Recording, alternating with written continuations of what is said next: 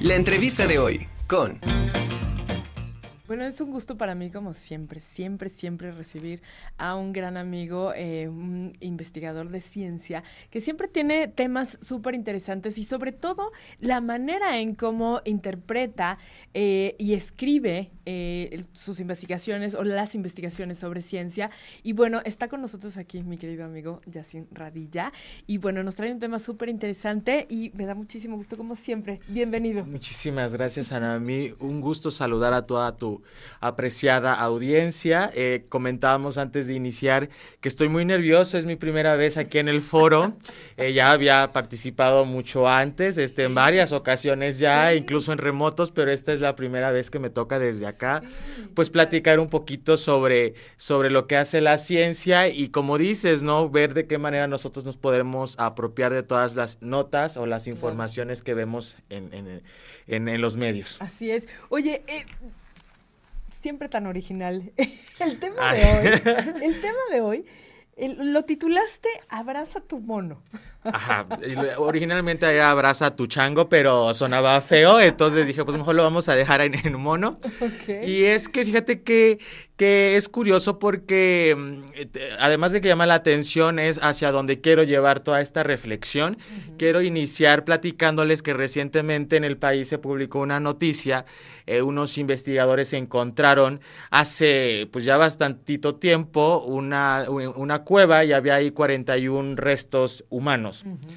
La mayoría de, los, de las personas, y fue porque se desgajó un cerro, ¿eh? porque llovió mucho y casualmente ahí estaban construyendo y vieron que en, el, que en la parte trasera de una casa había 41 cuerpos, 41 restos, huesos, y dijeron, bueno, ¿esto de qué se trata, no?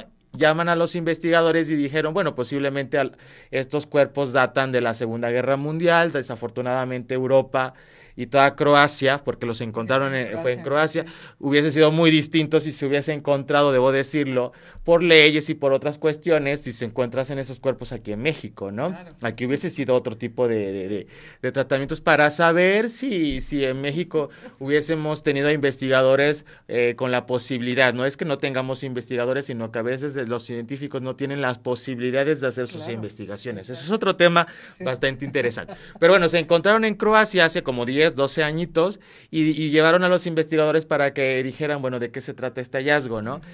pensaron que eran este, personas que habían sido asesinadas y que habían tirado, este, habían tirado sus restos ahí como en una fosa común. Sin embargo, no, están datados de 4200 antes de, de, de, Cristo, o antes de nuestra era más, más bien. Es decir, hace 6200 años de este día, ¿no? Hace 6.200 años estamos hablando de la era del cobre. Estamos hablando de una población, de una humanidad, pues muy precoz, muy este, apenas estaban descubriendo cómo utilizar los metales para su beneficio, para hacer lanzas y demás. Estaban haciendo, bueno, ya no estaba tan consolidadas las estructuras sociales, como hoy las conocemos. Sí, no había, este. mucho nomadismo, o sea, mucho. Eh, el territorio todavía no estaba tan ocupado, ¿no? Sí, aparte las poblaciones eran, mucho, muy pequeñas. Claro. Entonces, hablar de 41 personas, desafortunadamente hoy en día, si se encuentran 41 restos humanos, pues aunque es doloroso, digamos que estamos más habituados a, recibir ese tipo de noticias. Sin embargo, sin embargo, les invito a poner en perspectiva que a lo mejor las poblaciones o, las, este, o los grupos sociales eran de 100, 120 personas. Estamos hablando de que 41 personas, para que hayan sido asesinadas en, eh, eh, en, en ese entonces, estamos hablando de una masacre, es decir, como, como una gran masacre para ese entonces. Eh, los científicos, y bueno, si ustedes dirán, bueno, ¿y para qué viene a, qué viene todo esto, no? Pues es que los científicos, este, lo primero que supusieron, como muchas de las personas que, que, que de, ese entorno, era que, que, esto me obedecía a una circunstancia moderna. Es decir, que lo primero que se imaginaron fue la Segunda Guerra Mundial, otros que eran eh, recién, este, de, los, no sé, todo era un evento muy, este, eh, asociados a eventos muy cercanos. Sin embargo, ya estamos hablando de que eran los inicios de la civilización, entonces estamos hablando de la primera evidencia de una masacre de tales proporciones. Entonces, esta es la masacre eh, más vieja registrada eh, por la comunidad científica, lo que nos lleva a pensar en nuestra naturaleza, nuestras condiciones. Muchos creemos que la violencia extrema que se materializa en masacres en masa, obedece a una cosa del hombre moderno, que por ahí algo en su, culturalmente o una neurona se le chispoteó recién. No, estamos hablando de que esta, este comportamiento es muy, muy primigenio, que viene acompañando a la humanidad y es muy posiblemente, eh, en este caso, en este caso concreto, obedece a que hubo una sobrepoblación, hubo condiciones extremas en el clima, y por tal motivo eh, eh, tuvieron que hacer este tipo de asesinatos. Las personas encontradas son mujeres y hombres, este, por lo que esto no dice que esto no señala que sea una guerra, porque si hubiese sido una guerra hubieran sido más varones. Este, además, eh, son de distintas familias. Por tanto, no es que una familia haya salido mal con el resto y por eso la hayan querido matar. Además, todos este, los cuerpos encontrados eh, son muy similares al resto de las poblaciones contemporáneas que en ese entonces estuvieron ahí. Por tanto, tampoco estamos hablando de que haya sido un grupo migrante que haya llegado y que por una cuestión de, xenofobia muy, muy primitiva, este, hayan, hayan, los hayan matado, ¿no?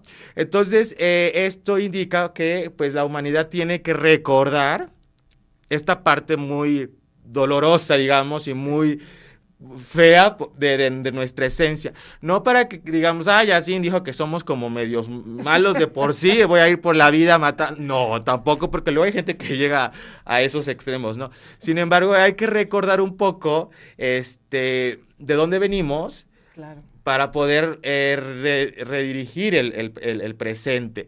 Aquí es muy distinto, aquí la noticia, la historia no está en el presente como la mayoría de las notas informativas, que, tú vas y dices, ¿qué está pasando en este momento? A nadie está entrevistando y así nadie que, hay que publicarlo, ¿no? No, en este, en este el pasado nos está dando la nota y nos está dando una lección muy importante, un recordatorio muy importante, ¿no? Abraza al mono, abraza al, al chango que tenemos. Hay un, hay un, un libro muy famosito entre las personas que les gusta divulgar ciencia, no recuerdo el autor, pero se llama El mono desnudo. En este es, un libro muy viejito, en ese entonces este, los, eh, los autores podían decir, por ejemplo, que las personas eh, con drogadicción, con problemas de adicción y las personas homosexuales eran disfuncionales, por ejemplo, en ese, en ese libro se leen esas barbaridades, ¿no? Pero este, es, es, es muy interesante la manera en que este eh, biólogo aborda y analiza a la especie humana como si fuéramos animales, como lo que somos, ¿no? Y, es, y él decía que era muy, este, muy complicado porque eh, era muy difícil separarse, ¿no? De, de, de, de, ser el objeto de estudio, porque al final de cuentas un chango no hace su, su ficha descriptiva, ¿verdad? Nosotros sí hacemos nuestras propias fichas descriptivas.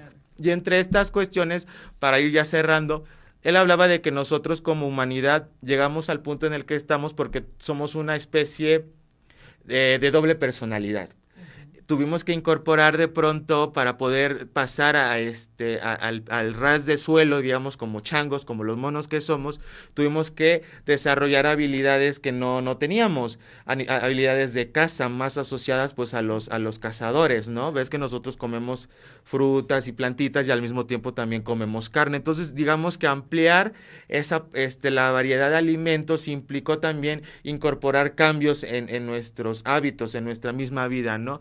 Mientras este, eh, la, la, posibilidad de poder comer cómodamente como los gorilas, como los orangutanes, nos dio, por ejemplo, esta cuestión muy, muy, muy violenta, porque así, o sea, no hay necesidad, un chango no tiene necesidad de colaborar con otro chango para comer, nada más agarra la ramita y ya, ¿no?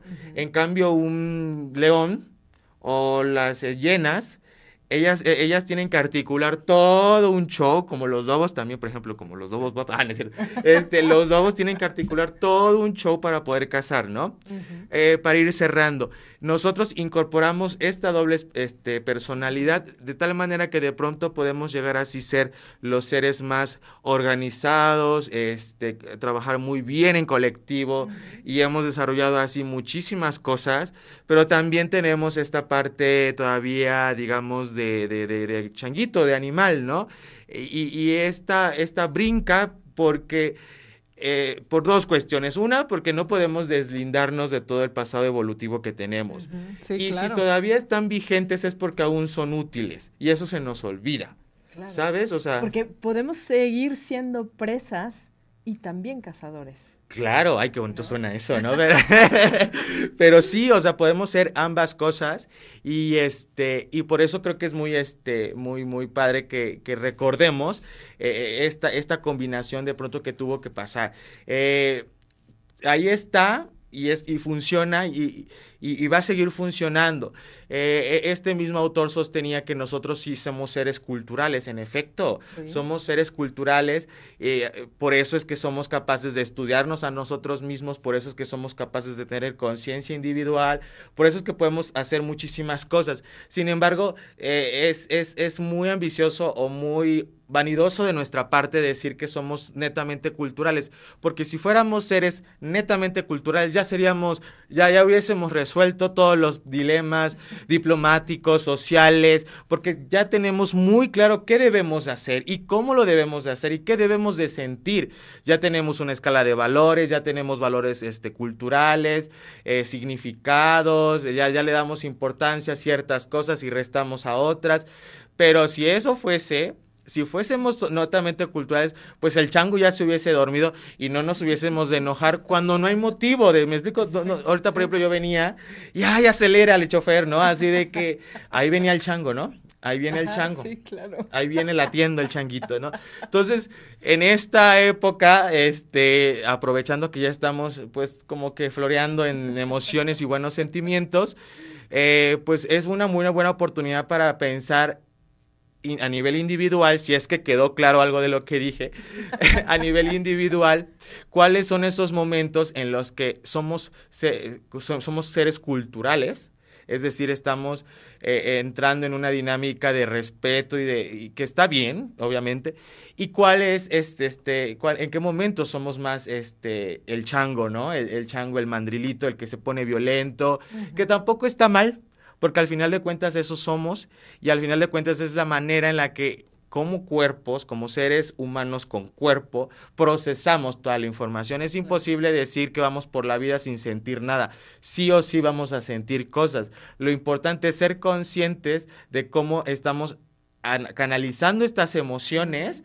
cómo nuestro cuerpo las está procesando, dejarlas procesar de la manera más sana. Claro, a veces se nos va a salir de control, pues sí, a, eh, veces no, no, somos, ¿qué, no? Pero, pero, pero en ese sentido, perdón, Yacine, no eh, hemos podido, aparte, o sea, evolucionado, hemos evolucionado de mil, de mil formas y hoy en día tenemos esa capacidad de ser profesionalizantes o profesional, profesionales en determinadas áreas que nos pueden ayudar a controlar ese tipo de emociones. ¿No? Entonces vemos a los coaches, a los terapeutas y todo eso, porque muchas veces eh, por ser mecha corta te puedes meter en unas broncas terribles. Y no hay necesidad. Y no hay ninguna necesidad, ¿no? O sea, a mí me, contaron apenas de una persona que eh, lo, bueno, se puso, alguien le choca y a la hora de bajarse a, echar pleito, pues se encontró con una bala. ¿Sí me Terrible, sí, sí, Entonces, como que no sabes eh, eh, qué pueda llegar a suceder, ¿no? Entonces, es mejor estar en paz y no sacar este... Ese chango, sí. Y, el, tema de abrazarlo es justamente para no decirle al chango, ay, no salgas nunca. El chango va a salir. Porque es peor, más reprimido, ¿no? Y, peligroso. Imagínate, no se sale con más furia. Es como, como chistoso, porque al, al tratar de controlarlo, domarlo, sale peor, porque evidentemente eh, tenemos que ir deshogando estas emociones, tenemos que expresarlas de alguna manera asertiva, no llegar a la violencia, ser más culturales en este sentido, justo las profesiones que nos ayudan eh, a, pasar por estas cuestiones, justo también la religión que en su momento también ocupó un espacio importante en la canalización de todas estas cuestiones, la, religión, la, la misma academia son instituciones sociales, pero también culturales muy importantes. Y el arte que también es El arte, creo que es una de las maneras más sublimes para hacerlo, mi respeto para todos los artistas, ¿no?